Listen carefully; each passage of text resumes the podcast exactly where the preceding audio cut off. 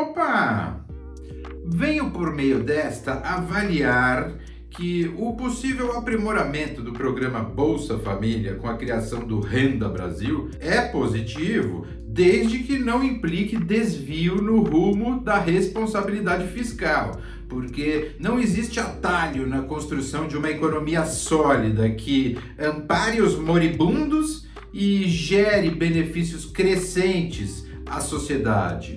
E já está todo mundo careca de saber onde cortar: nos fundos partidários pornográficos, nos super salários, nos notórios excessos da máquina estatal dos três poderes, que são também deveres, nas 1.200 passagens aéreas semanais do parlamento, nos benefícios fiscais intocáveis que configuram o famigerado capitalismo de compadrio e somam 500 bilhões por ano.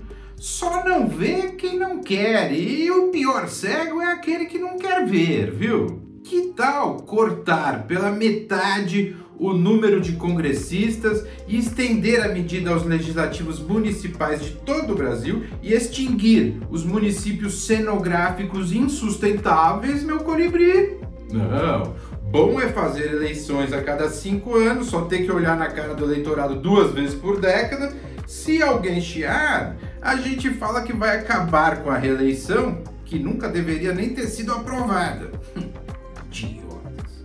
É como diria a Taíde Patrese, o público são todos os imbecis.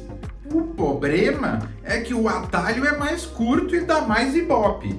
E assim o ministro da Fazenda repetidamente sobra ao relento falando com as paredes, enquanto o Jair fica só de boa se esbaldando nas pesquisas.